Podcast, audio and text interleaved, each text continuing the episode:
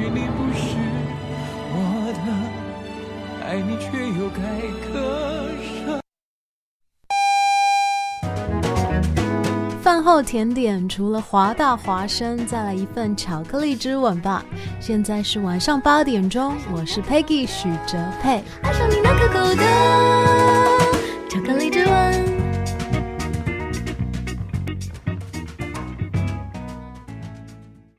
This is Hua Voice Radio, run by a student publication at University of Washington, broadcasted worldwide at www.huavoiceuw.com. 服务校园生活，引领多元时尚。引领多元时尚。这里是华盛顿大学，华大华生。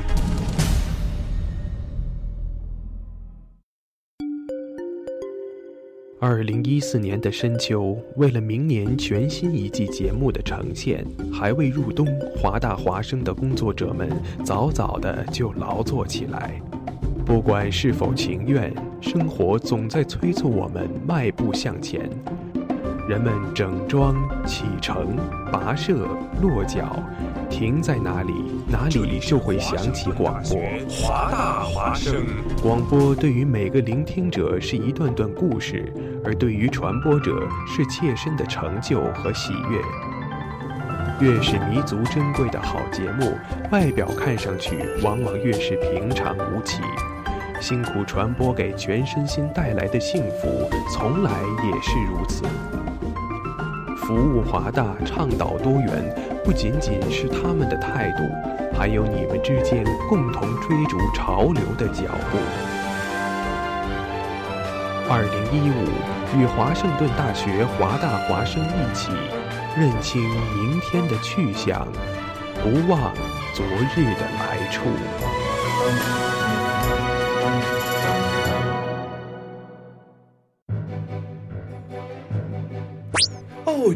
你知道吗？华大华生开始每天晚上都广播了。是的，菲劳呀，我还用微信公众账号搜索关注华大华生汉语拼音全拼，和我最喜欢的女主播互动呢。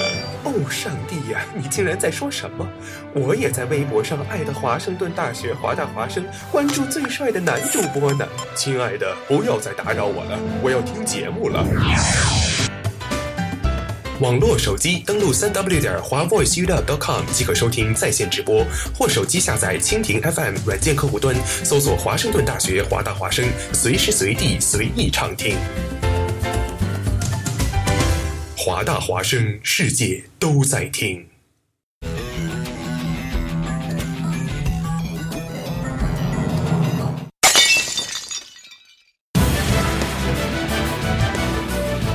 最新最热的网络资讯，上周日的第四十八届超级来自星星的你，你要说什么？马来西亚航空今天发表声明说，最炫最酷的热门话题，小李子同学就是莱昂纳多，Justin Bieber，Justin Bieber 吗？华生有什么可怜的？他结婚了呢，这一季超幸福的。就在网罗天下，带给你忘掉丢 day 的一小时。同学，你。知道我们俩为什么来当播音员吗？没有去当电视台当主持人，这个悲惨的话题我们就不多说了，略过。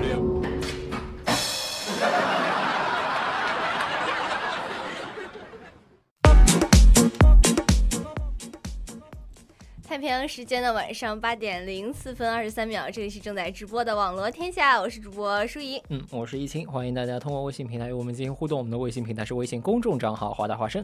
如果您对我们的节目有兴趣的话呢，也可以关注我们在微博上面的公众账号“华盛顿大学华大华生”。嗯，您还有三种方式可以进行我们的直播收听。你可以通过三 w 点华 voiceuw.com 进行我们网页版的直播收听，还可以下载手机软件 Tuning Radio，搜索 HV Voice 进行我们的直播收听。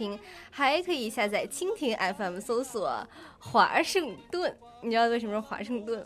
不知道。不是，就是蜻蜓 FM 好像出了点问题啊，所以我们这个在周五之前搜索华盛顿，估计这周五之后，嗯，就搜索华盛顿大学华大华生就可以进行我们直播收听了。同时呢，您也可以通过喜马拉雅来收听我们的高质量回听啊。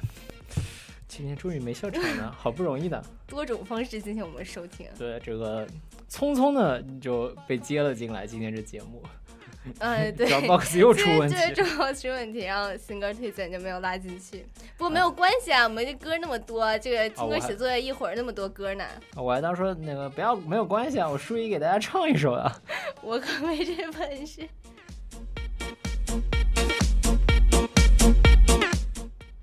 对，像像你这种脾气很好，就非常的对说，我这个就算了，对吧？像我这种非常暴躁的人，肯定想说，Dropbox 谁开发的，我要去，你要去把他打一顿吗？扁他一顿。嗯，最近这打人这事儿，就是对，在网网上都已经发酵的很厉害了，而且每天都有新消息呢。嗯，对，我今天下午回去一看，又有新消息了。哎，对，这我们今我们今天就来继续聊聊这事儿，然后另外一方面呢。怎么说呢？怎么？不知道，就觉得突然觉得这件事情非常的搞笑。对对对，确实。不是搞笑的话，一会儿不能笑，不能笑。对，这件事情其实挺简单的，就是在成都啊，这个有个女司机跟一个男司机呢别上了。嗯。对，就是说，呃，他这个变道，对，第一次变了好几次。第一次变道还好，但是呢，让那男的急了。然后，然后男的又别了回去，然后后面几次那女的就越做越过火了。对，他就别，然后把那个男司机那个车别到了一个非机动车道上。对，我其实觉得这件事情是最危险的，就差一点点就要撞撞到这无辜行人。嗯。而且大家知道，就是呃，非机动车道上的人防护能力都特别差。对，本来就是非机动车道嘛，本来就是没有车，人家肯定就是警惕性比较低。对，其实这件事情最初发酵的时候呢，这个大家一直说一上来，对吧？所以你一上来第一天看到这个新闻的时候是什么感觉？我看那个图片，就那男的把那女的打特惨，打特惨，脑震荡了都。对，就我觉得这女的她也没有没法还手。这女的当然没法还手了。对，而且我觉得很过分啊，就是你虽然你别了我吧，但是你把我你把我叫起来，二话不说你就打一顿，这算怎么回事？对，而且在世界范围内，这个打女人都是一个就是。非常禁忌的这样的一件事情，对吧？没错，这打女人算什么本事？有种你打个这个壮汉去！对，有本事呢，帕库奥跟梅瑟威刚打过，你去跟他们俩试一试，对吧？结果，结果第二天，这个剧情突然就不对了。对我第二天看我都傻了，你知道这个女司机，嗯，她就被人肉了。就是对很多人说啊，就是这个人，这个老不遵守什么交通规则。而且其实我觉得，呃，这人肉事情我们先放在后面说。我觉得其实就是因为人肉这件事情是牵涉到更多的就是道德层面的事情。我想说一点就是，呃，首先就是这个男司机他现在已经就是接受了法律的制裁，对吧？就已经进去了，坐了，要进去坐着。嗯，对。但是那个女司机之后的一段言行，倒也是就是造成了可能是。目前就是网友这样的一个，就是后面开始人肉的这样的一个原因。所以那女的她说啥了？女司机说：“我觉得，我觉得我这样开没什么问题。”嗯，而且她还说，我记得她还说什么，就是说其实好像他这样变道的话不会造成什么样的影响。他说：“以我多年开车的经验，多年，对，多老啊？然后呢？”这个这样变道是没有问题的，所以我也不知道这男的为什么打我。嗯，所以其实我觉得一上来这个，其实一上来这个舆论还是站在就是其他就是就是站在这个妹子这边的。对对。但是这个主要这因为被打了呀。对啊，就而且打成脑震荡了都。对，就打的确实非常惨。但是另外一方面，就越来越多，就尤其是真正就是呃网友的这个态度开始转变，其实是因为那个男方的那个行车记录仪的那个视频被公布出来，就是大家发现说，哎，其实问题不光光是男方的，其实主要是首先我从来没有否认，就是这这件事情上面两方都有过错，嗯，但是现在后来发现问题不仅仅是男方的，对，其实你一开始想这个的话，也能就你你这人脾气再暴躁吧。嗯，还就算你这在马路上开车，经常你别一下，可能就就很正常的事情。嗯，你造成打人，且打打就是说暴打，这肯定有有也有一些内部的。说实话，我觉得我开车已经够暴躁了，在上海要是有人别我话，我最多把头伸出去骂两句。你真的人家会 骂？就真的会就如其实我觉得就是因为说实话，在插插插队其实是，嗯，某种程度上来说是还挺普遍的一件事情。当然，希望这样的事情少发生。嗯。还是希望大家能礼让，但是只要不是就是特别过火的那种，就我觉得如果都还能忍。就如果我看看前面就是要到实线了，我一般还是会放他进来，或者是因为犯不着嘛，就算人家全责又怎么样，伤了是你自己的车，心情也不好，有时间又耽搁了。但如果就是他真的就是突然之间蹭了过来的话，我还是会非常不爽，因为这毕竟对对啊，就很危险。对，不管不管是谁都对谁都非常的危险。所以说，其实呃，在那个视频曝光之后，就大家开始了对女司机的声讨。我觉得就是这件事情真正开始发酵起来，是因为就是女司机这一方和她的家人的那些言论开始出来的时候，就网友们突然就有一种要惩恶扬善的那种，对，就义愤填膺的感觉就突然起来了，你知道吗？就大家忽然大家忽然都支持那个男的，就说你打的好什么的，就让我看的也挺恐怖的。对，其实其实我倒不是说打得好什么的，但是我觉得有一句话其实，嗯，挺有道理，就是说这两这件事情上面，其实这两个人都是有过错的。对啊，肯定一个巴掌拍不响嘛。但是一个一个人已经受到了他应有的惩罚，已经蹲进去了，但另外一个人他其实并没有为他这个就是。为他所做的事情付出代价，但至于公众有没有这样一个权利去行使这样一个惩罚这个女人的这样的一个行为呢？其实这是值得商榷。但是这也从另外一个侧面就反映了说，嗯，现在就是社会上面大家对这件事情的看法，其实看法已经舆论导向已经。导向了男司机那边。对，而且就主要主要，我觉得还是就是他们他们那边就是家属那边说了很多，就是让大家觉得很那个的话，就是比方说，嗯，呃，女司机自己说非常痛苦，说我都被打成这样了，我不相信全国观众都认为我错，正常人都不会这样觉得，就非常的尴尬，你知道吗？而且就是你再对比一下那个男司机，那个男司机在狱中也接受了采访嘛，然后就是就在那边道歉说什么，特别就看上去特别真诚的那种感觉。对，其实我我觉得，我觉得你看上去特别真诚，这句话特别的有道理。对，就是其实说实话，碰到这种事情嘛，就是呃，你已经进去了，而且就是你也确实有错误哈。既然有这样的一个机会，其实给自己就给自己一个台阶下。从某种程度上来说，确实，而且他另外他也对，他也确实打人是不对的。嗯，那这样的话，其实一方面是。就是给社会上面，就是一方面是化解自己造成的这样一个恶劣的影响，另外一方面其实也是在告诫别人说不要这样做。我觉得这个男的就打人这件事情挺冲动，但后面的事情不管他是不是出于真心，至少他这一步走的是对。对。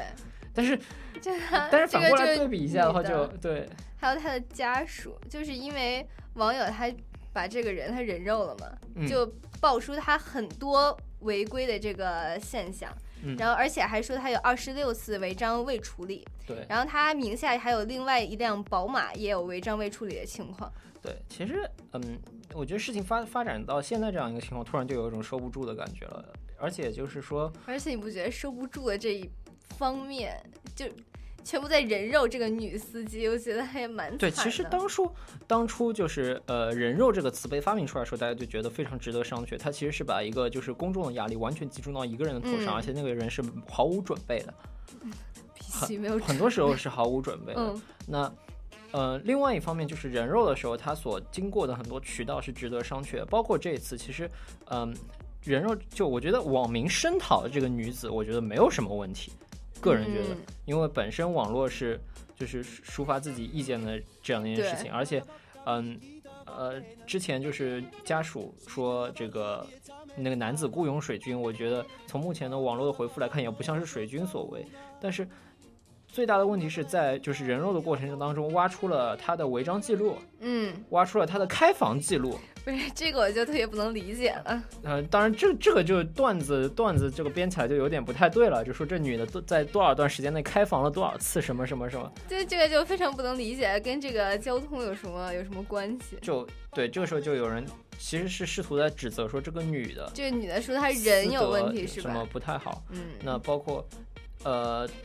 对，其实其实我觉得我比较纠结是这两年，因为现在还有今天最新的料是有人把这个女的的艳照给挖出来，还还有还有人 还想干嘛？还有人还有人在那边就是说到，就是说他们以前也碰到过这个女的什么？我觉得这个网友发这个还 OK，但是嗯，违章记录和开房记录应该不是每一个人都能查到的。哎，对，这是一件非常就是让我觉得非常尴尬的一件事情，就是让我非常好奇究竟是谁在查这个东西，然后谁在就是传播这样的一个东西。嗯，就当然，我希望从一个好的角度去理解的话，那就是大家都非常的义愤填膺，希望这个女的得到应有的惩罚。但是我们在在就是发表自己的感想的过程当中，是不是还有就是所谓越界的举动呢？这是我非常关心的一件事情，我觉得。没错，所以就是确实，你说他这个。嗯，就开房记录，就让我觉得特别匪夷所思，就跟这件事情完全没有关系。对，就事论事的事来说，这个女的确实有问题。但如果你一定要说到这个女的私德有亏的话，那这事情就就彻底止不住了。而且，你觉得这个社会舆论它一边倒的这个情况，嗯，怎么说？反正我个人觉得是挺不公平的。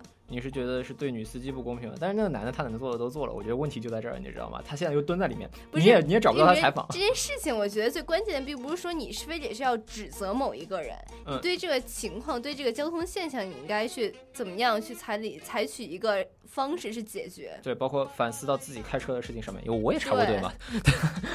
对这这种情况，其实呃，你突然变道什么的，别一下，这这种情况。就挺普遍的，但是这种情况并并不好，不值得，不值得，不值得提倡，很危险。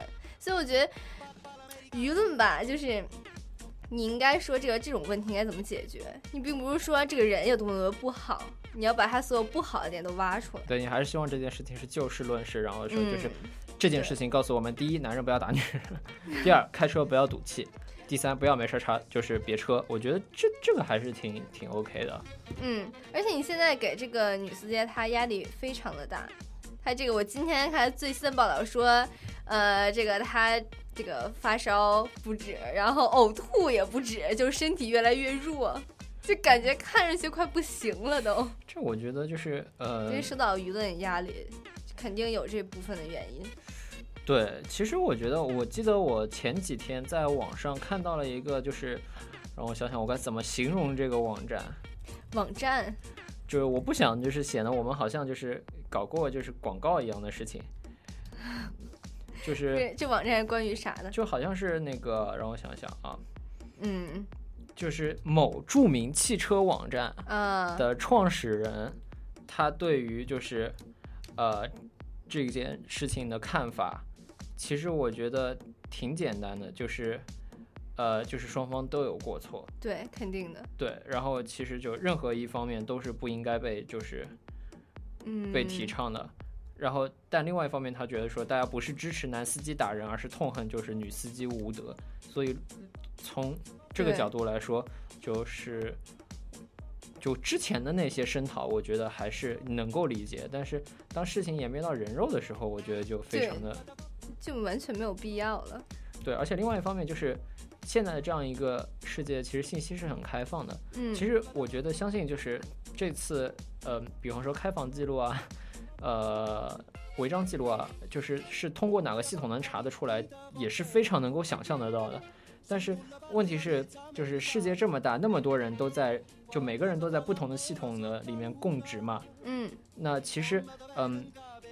很多人都是有机会接触到这个的，所以你一方面就是说每个行业内部肯定是要有这样的一个规范，但另外一方面，每一个人在做每一件事情的时候，也要有自己这样的一个就是道德的准则。比方说，比方说我我非常痛恨这个女的，我需要批判她，但是我不能够去利用我的就是职务的便利去获取她的私人的信息。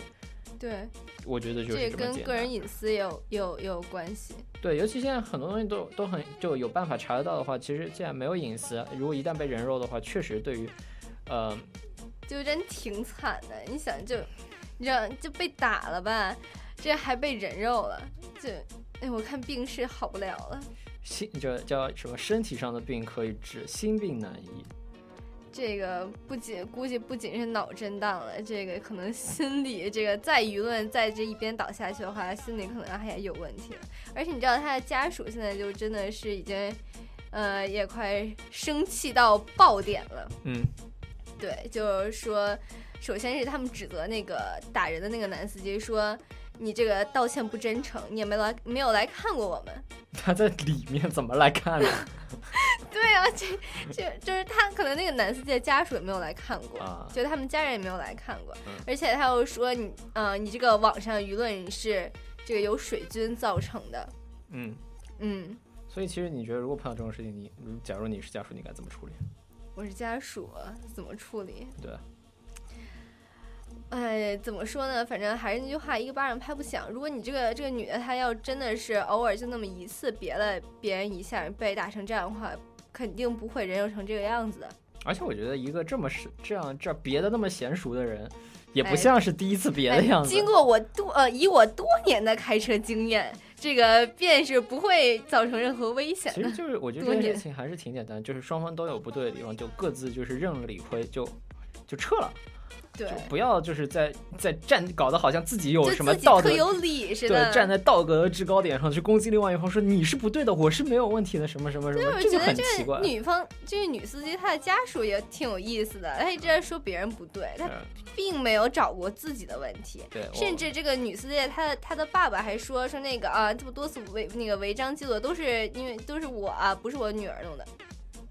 对，就是这样。这算是一种就是大无畏的，就是为自己女儿分担压力的这样的。觉得你这样的话就非常的假呀，就无论是不是吧，但是你这件事情出来之后，你就肯定一个篓子没补上，又捅出来另外一个篓子，说这个把自己给包包光。哎，你说一个人违章二十多次都还没处理，这到底是什么一个情况呢？瞬间又有人开始要别人说，我觉得这件这种事情就非常简单，就是呃，女儿伤了，现在在医院，嗯，然后。一方面给他先治好嘛，对他，他他就不管怎么样，就不管真心的什么，他知道他不就别车是不对，以后不会再犯了。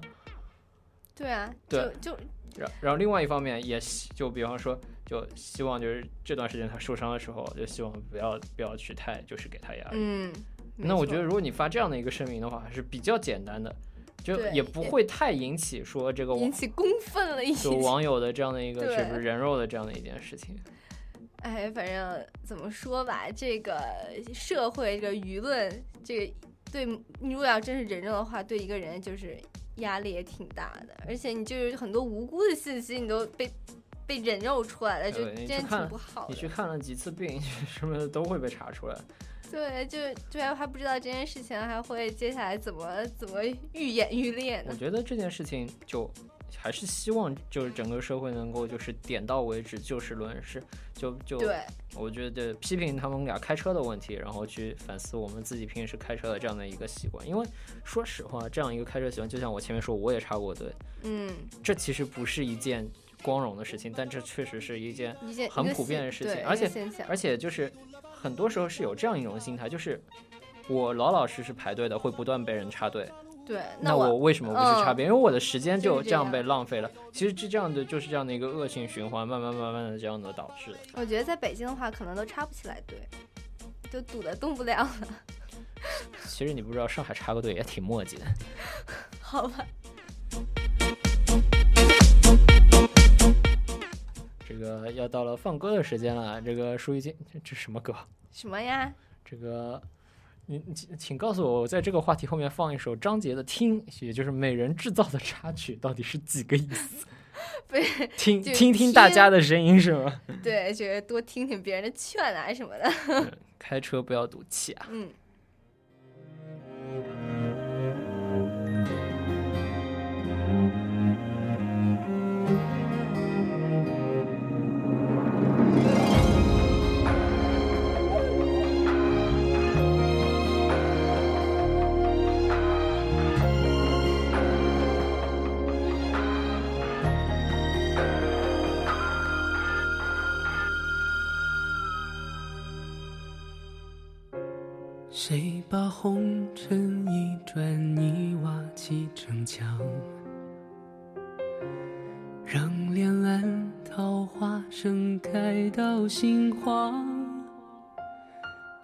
个世界望一轮月光。我用手指无穷尽的探访。谁把红豆一丝一缕磨成香，让相思从缝隙里溢成江。惊鸿入耳，温柔了沧桑，愿喧嚣尘世把我们遗忘。听你呼吸里的伤，听你心跳里的狂，听你怀抱的暖蔓延过山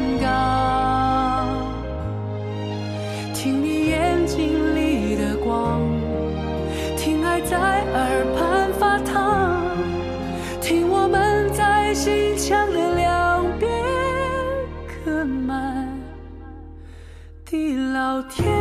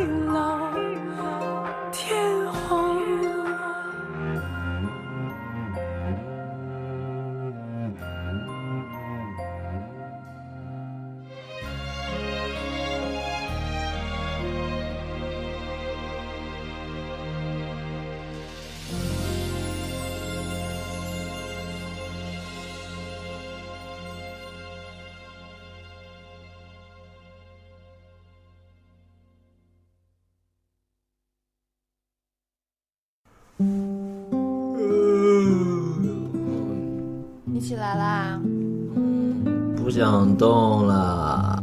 起来喝一杯牛奶吧。啊！不要烦我了。你要赶紧起来给我听《网罗天下》。哎呀妈！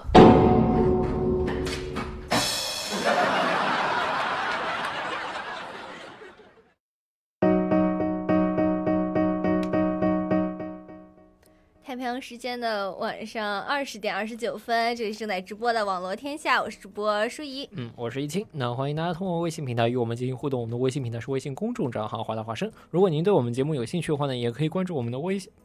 微博公众账号“华盛顿大学华大华生”，我只是要证明我不是录播的这一段。嗯，嗯，好吧，那这个我们有三种方式这个进行我们的直播收听啊。呃，听众朋友们可以通过三 w 点华 voiceuw com 进行我们网页版的直播收听，还可以下载手机软件那个那个什么来着？啊、t u n i n Radio 搜索 H U Voice Radio 进行我们的直播收听，还可以下载蜻蜓 FM 搜索华盛顿或者华盛顿大学华大华生，就这个怎么搜都能搜得到啊。这个进行我们的直播收听，看我也不是录播。你也可以通过高呃，天哪，你也可以通过喜马拉雅来收听我们的高质量回听。嗯非常好。对，接下来两个话题都跟旅游有关系。嗯，呃，这个第一个呢，就我们接下来就要说的这个呀，还挺搞笑的，我觉得。对，这个是啥呢？这是要这要测试人间有真情，人间有真爱。这怎么又来了？这大家都知道，这很多人非常喜欢环球旅行。嗯，对，那尤其是外国人特别钟爱环球旅行。对，而且有各种方式，什么徒步的、骑自行车的、带着小狗的。其实但是确实没有见过坐轮椅的。嗯，这位就是坐轮椅的，还带着女朋友周游世界十一个月了，已经到过巴西、阿根廷、智利、玻利维亚、秘鲁、厄瓜多尔、哥伦比亚、美国、日本、韩国，到迄今为止非常顺利，对，非常的顺利。这个而且还特别欢，什么欢乐，特别快乐。嗯，然后到了这个中国之后，就哎，你这样子说人罪罪人的，他自己说罪人的中国之行。对你不能这样说，说人家会说我们在海外这个黑自己的祖国的。但是，不是，嗯，坐轮椅本来就不方便嘛。对，你想当时，你当初看到这样一个新闻的时候是什么样的一种感觉？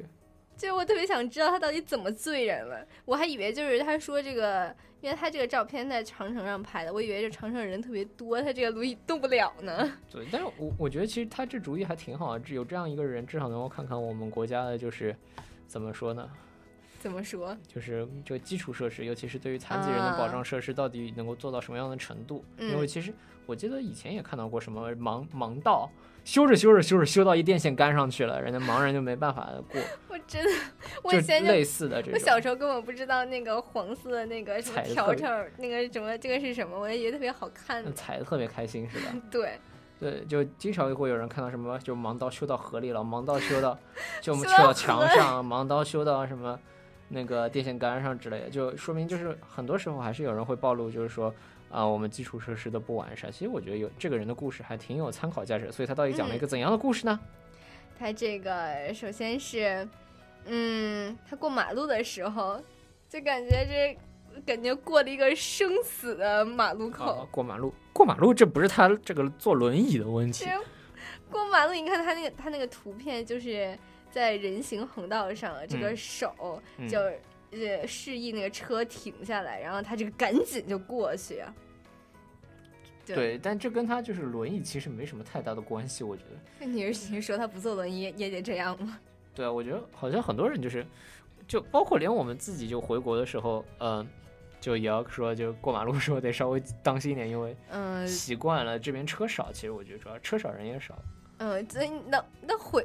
嗯，都回国的时候，所以就是，就车多了，你也得来注意一点。他是他是说说那个，因为这里的司机开起车来完全不用手势或者眼神尝试与行人接触，而且他还是说是有意识的把视线转向别处。嗯，对，所以呢，而且它那个交通信号灯就也没有存在的意义，说那个也没有使人使用那个指示灯。这个其实有点夸张了吧？我觉得至少，比方说我在上海，它只是红绿灯嘛。对，我觉得在上海红灯还是还是会看的。除了像南京路步行街这种地方，不过其实南京路步行街这种地方也还好。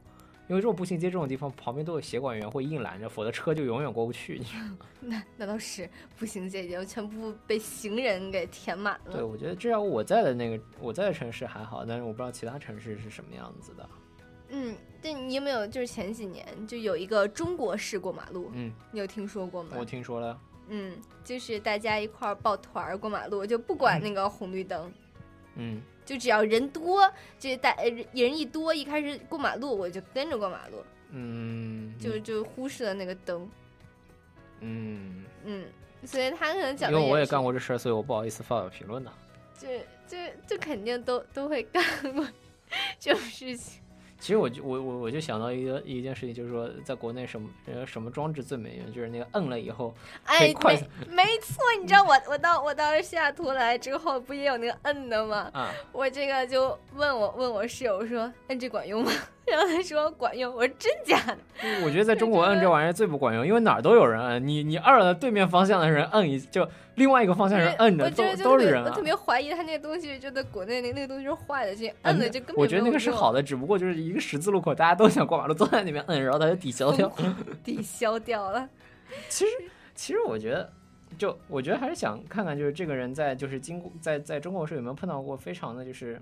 比方说，在基础设施上面有什么问题？我记得他有提到，就是他上那个门槛嘛。对，门槛特别搞笑。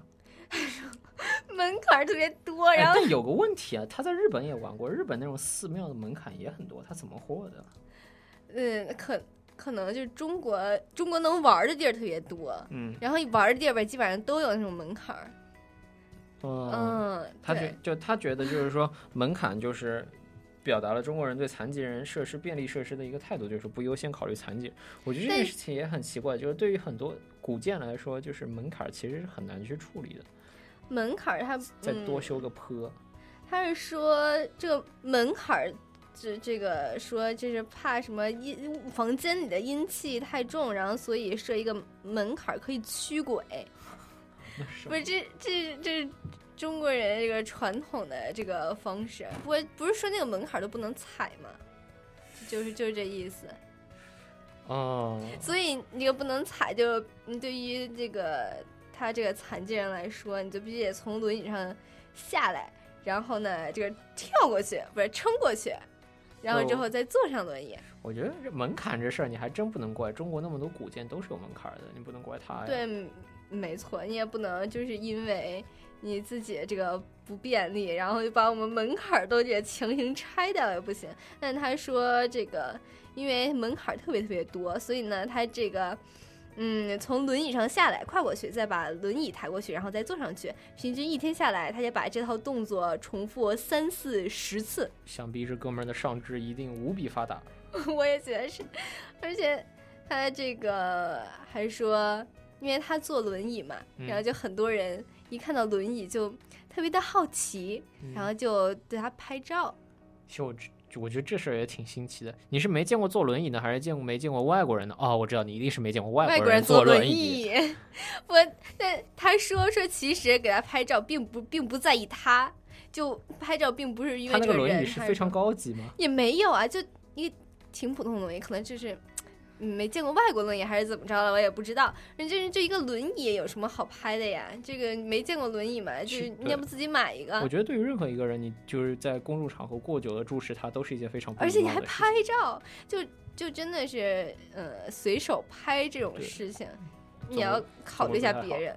嗯，对，但但他也他其实也没有都说负面，他说也有就碰到过非常有意思的经历，比方说在在这个成都轮椅坡道非常多。呃，我很想知道他去山城重庆，如果有很多轮椅坡道，他自己上得去吗？上上下下有人推他呀？啊，女朋友不是跟他去了吗？哦，对。然后他还说，去西安的火车上碰到一位非常乐于助人的警察，包括在深圳车站，一对夫妻借我们使用自动售货机足够的零钱。我想知道他还了没有，又在黑。杭州车站一位叫一碰到一个学生，帮他们找到了拿着电梯钥匙的警卫，因为你知道，就是很很多地方怕那个电梯乱，就是那个残障电梯乱用，就是那个电梯是被人看着的。哦，真的吗？哎，你不知道吗？不知道哎。你知道不看有什么后果吗？就是大家都坐呗。哎，对啊，真聪明。不是，那那当然了，不看这个就有电梯干嘛不坐呢？而且他就说到电梯，他还说这个。就有时候那些电梯就根本就是用不了的，就是有些电梯有电梯的天桥跟地下通道，要么那电梯就坏了，要么就有钥匙有钥匙才能运行。但是他到处也没能找到钥匙，钥匙要找那种站长的人管。对 啊，我我 看到这儿我也觉得挺奇怪的，你自己怎么找钥匙？可能他那个人也没有找到吧。嗯，但我觉得不管怎么样，他还是有一个就是怎么说惊奇的中国之旅。嗯，而且不知道接下来还会发生什么雷人的事情，好期待呢。对，我觉得希望他下一次来的时候能够就是过得更加开心。我觉得，嗯，更加开心，还能有下一次吗？我相信他会来的。这，我相信就是会有下一次，而且他下一次会玩的非常的开心。嗯。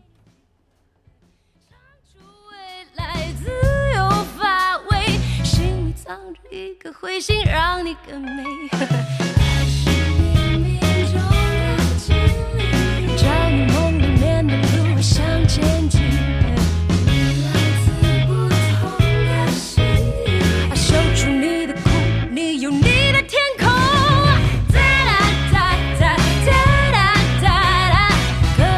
冒险。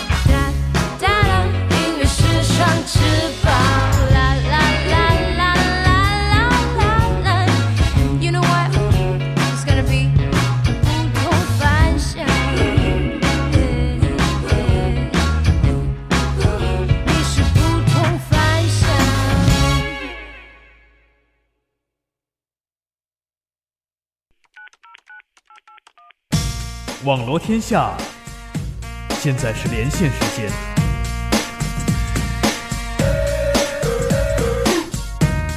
特派记者语音连线，给您带来最新最快的资讯。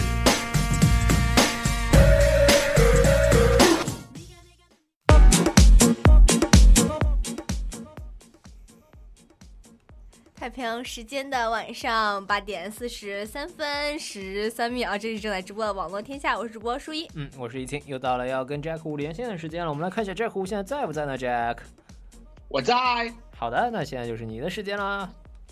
嗯，好的。首先，今天第一条消息，还关注的是我们中国游游客在国内老是出洋相这个话题，我想我讲了不止一次了。可是今天这条消息却引发了著名艺人的叫什么呢？叫怒批怒斥。事件发生在中国的西安市的华清池景区，景区的贵妃出浴雕像一向是游客合照留影的热门处。五一节期间，有游客竟然攀站在雕像旁，抱着杨贵妃像的大腿合照，甚至有游客对杨贵妃像伸出手抓其胸部。工作人员上前制止时，反被斥骂：“花钱进来为什么不能摸？”这则新闻引来了无数网民的热议。演员王珞丹也是愤愤不平的转发微博，怒批这种不文明的行为。他说：“首先，这大庭广众的游客中不乏有孩子。”不是每个家长都会给孩子讲袒胸露乳的石像的来源，要不就给杨贵妃穿上衣服。其次，如果觉得美一定要录，那么石像五米开外都应该放上围栏。最后给这位游客说，花钱就那摸了，那是小姐，别忘了游客的钱想干嫖客的事，那可是需要加钱的。接着把事件转移到中国的帝都北京，据北京晚报的报道说。在一些旅游景点的许愿箱或者是各大寺庙的功德箱前，才会看到一些游客往里面投钱，需要求一个好运。不过最近有人在北京市自然博物馆参观时，发现位于一层的恐龙展馆内，竟然也有人往那个展柜里面扔钱。这个被投钱的掌柜约五米长、一米宽、两米高。掌柜内展示的是一只无齿芙蓉龙的骨架，在骨架的脚下堆积了不少纸币和硬币，面额从五毛到十块不等。这些纸币和硬币中还夹杂着一寸证件照片和火车票，在掌柜的边沿甚至还夹着一张外币。博物馆的工作人员告诉记者说，这些钱大部分是来参观的游客从展柜上方和四周的缝隙里塞进去的。从去年就已经陆续有游客往里面扔钱了，至今没有断，慢慢累积下来。估计也有数数百块了，但是这些硬币和纸币又从哪里塞进去了？据北京晚报记者发现，展柜顶部中间以及四周还留有空隙，甚至有一些游客把一毛钱纸币塞进去之后，这张钱被挂在展柜。这张照片在微博上一经发布就被大肆调侃，有网民说往恐龙骨架展位里面扔钱，一定是想求恐龙保佑自己不要骨质疏松吧？也把视线转移到美国的 NFL。NFL 今天发布了一份长达二百四十三页的关于漏气门事件的调查报告。这份由联盟聘请独立调查员特德威尔斯撰写的报告中认定，新英格兰爱国者队在上个赛季美国联盟决赛中可能故意使用了气压不足的橄榄球。爱国者队明星四位汤姆·布雷迪在赛前至少大概知道此事。在这场比赛中，新英格兰爱国者队在主场以四十五比七完胜印第安纳波利斯小马队，并在随后的超级碗比赛中战胜了西雅图海鹰队，夺得冠军。众所周知，橄榄球里面气压如果低一点，就会变得软一点，就更容易被投出来，也更容易被接住。NFL 总裁罗杰·古德尔说：“联盟会认真考虑对这件事的处罚决定。”爱国者队老板罗伯特·克拉福特发表声明说：“他并不同意调查结果，但是他不会提出抗辩。”接下来是。欧洲足球冠军联赛的半决赛的消息，欧冠半决赛第二第一第一轮第二场比赛今天在西班牙巴塞罗那洛坎普体育场举行。主场作战的夏豪门巴塞罗那凭借梅西的梅开二度和内马尔的补时破门，以三比零轻取以长阵出战的拜仁慕尼黑。梅西本赛季欧冠进球达到了十个，超越了 C 罗和阿德里亚诺，排名射手榜第一。梅西的欧冠总进球数也达到七十七个。也再次超越了 C 罗，位于历史射手榜的第一位。最后是天气情况，天到明天下图多云转晴，气温四十六到六十八华氏度，八到二十摄氏度。好，以上就是今天资讯，再把时间交还给主播一清数一。好的，好的，谢谢，谢谢战虎。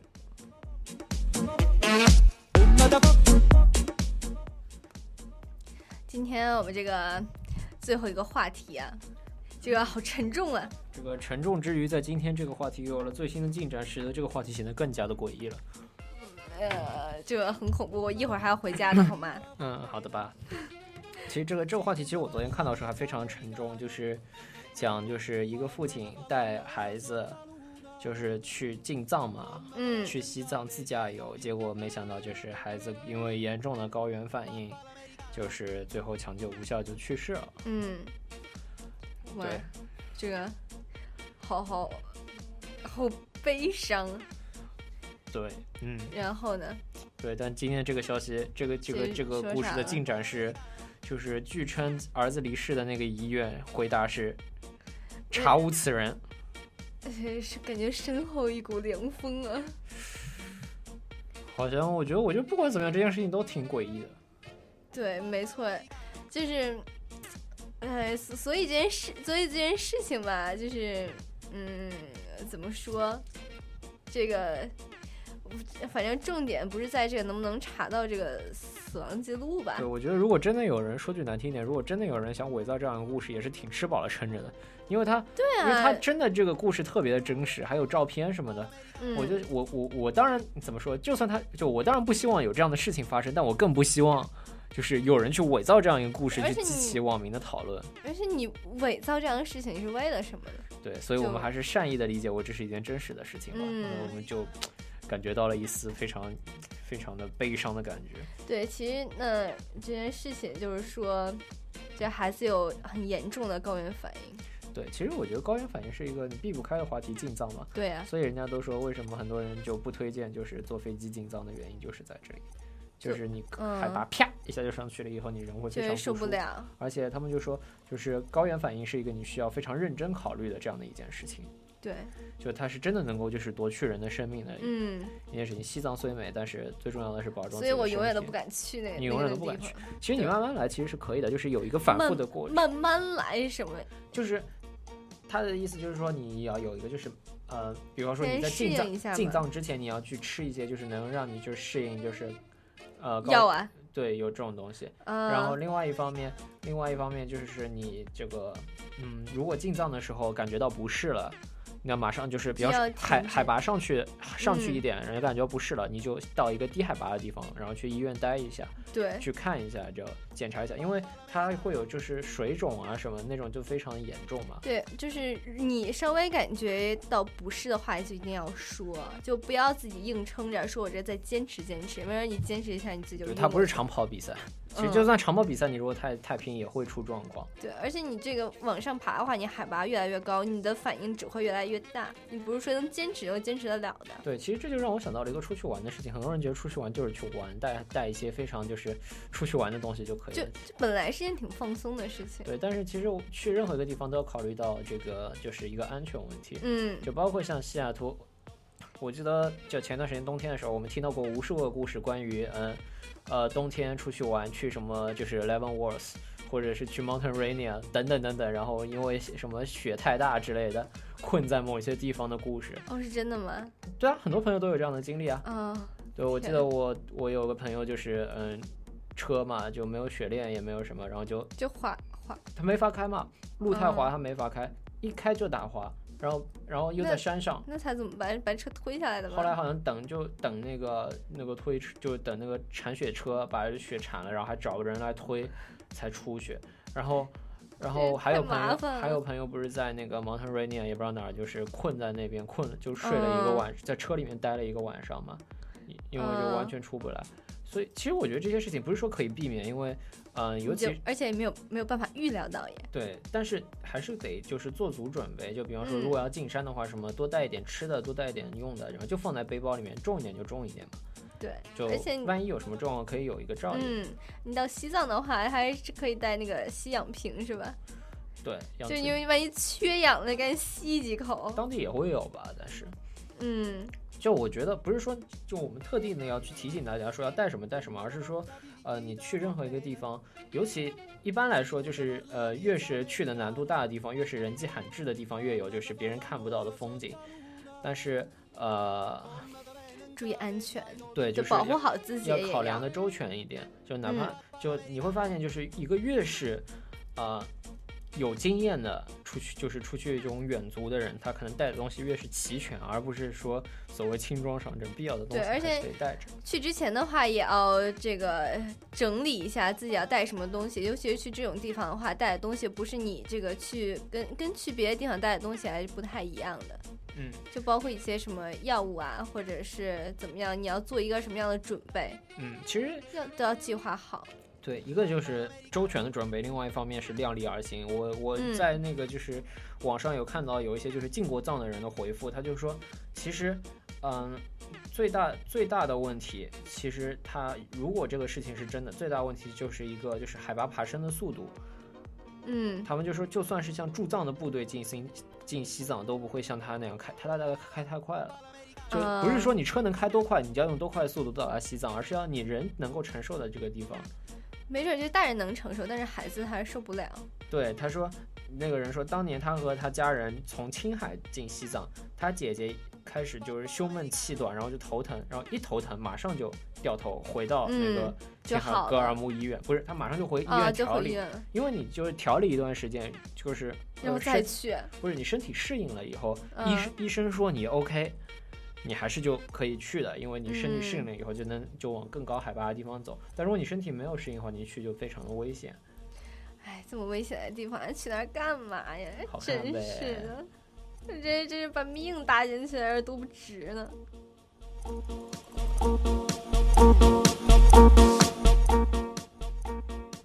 这个还需要就是你这个自身的身体素质。如果你要是就有那种。就什么什么 严重的病的话，这种地方就坚决不要去。而且你平常这个体育锻炼的话，也是必须的。其实我觉得，相信身体素质这一件事情也挺那个，就很多人觉得自己身强体壮，不会有什么问，题，就拖大了。自己觉得，你实际上是不是这样的话也不好说。所以说，任何时候就是越是就是你想去一些危险的地方，你就越需要有就是有这样一个周全的准备，不是说你什么有一身腱子肉就可以了。对，有可能虚胖，不是 strong，对吧？我都说了是腱子肉了，你为什么还要拆我台呢？好吧，没有听到，我就听到肉了。你饿了吧？我好像是有点。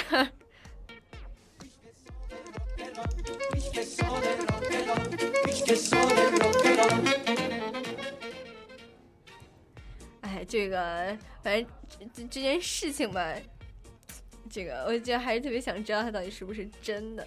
我觉得其实它是不是真的不重要，嗯，就是它重要的是就是它就给大家一个什么样的一个警示。如果它是假的，你就当有些人恶作剧，在告诉你，给你提一个醒。如果它是真的呢，我们就只能说希望这样子的悲剧不再重演。对，但无论这件事情是不是真的，这种这类似的事情那也是发生过的。对啊，对。而且其实很多时候生活当中有非常多的危险，就有些人觉得这件事情可能没有那么大必要去做，但其实是有必要的。我记得啊，嗯哼，呃，今天今天有一个消息是，就是好像是 Facebook 还是发生了什么？我我看哦，好像是 Facebook 的 CEO，就是在跑步机锻炼的时候去世了啊，原因是因为好像伤到了后脑什么的。在跑步机上的时候，但是对，我不知道具体的原因啊，因为我没有细看那个新闻，但我就想到一个东西，就是你你去过学校的那个 gym 吗？没有。那个跑步机上面会有一个红色的夹子，嗯，那个夹子夹在你的衣服上，然后如果你摔倒了，它那个夹子后面连着一根线，那根线一扯，那个机器会停下来的。哦，这么高端。我我我自己去的时候，一开始也加那玩意儿，后来就不加了，你知道吗？后来想想，是因为你跑的特别慢，所以就不是那时候就没有必要，因为我跑的很专注。但其实后来想想不对的，因为比方说你跑步的时候，人会可能会想到要去调一调耳机啊什么的。你一旦失去平衡，那个带子一直在转的话，就很容易说。就我不是说就是这个事情是有多危险，而是说就是很多就是大家觉得意想不到的一些保护措施，大家可能觉得它是没有必要的。或者是觉得自己 OK 的，其实它恰恰就是它存在在那边。越是简单的保护措施，它存在那边越是有它的道理。对啊，对，就就包括前一段时间有看到，就有人说，就是国内的那个，嗯，国内的呃汽车后座安全带使用率非常低。后座还有安全带呢？嗯，哦，我果然不知道。对，他们就说，如果你在国内，你如果在后座还绑了安全带，就是对前面的人的那个开车水平的不信任嘛。但其实。其实不是这样，是吧？对你再信任的话，也要这个呃系上安全带，毕竟它是它这个设计就有设计设计的道理。我觉得像任何的安全措施、预防措施，它都是一个就是经过了有血的教训，然后得出来这样的一个一个东西。所以我觉得不管怎么样，反正就是不不怕一万，只怕万一。对啊，就不管去哪，不管做什么，都需要注意安全，珍惜现在美好的时光。接上了，嗯。非常好，嗯，这个接下来就是我们听歌写作业，嗯，大家继续听歌，拜拜。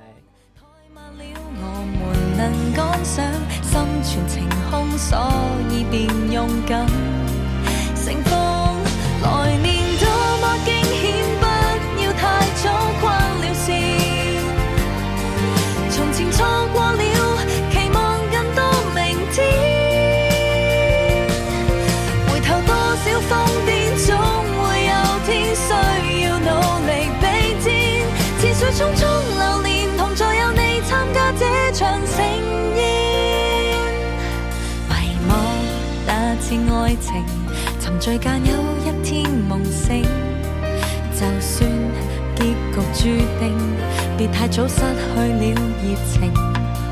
狂欢这晚变得安静，笑或痛也无望失声，写成人生不会后悔的尽兴。来年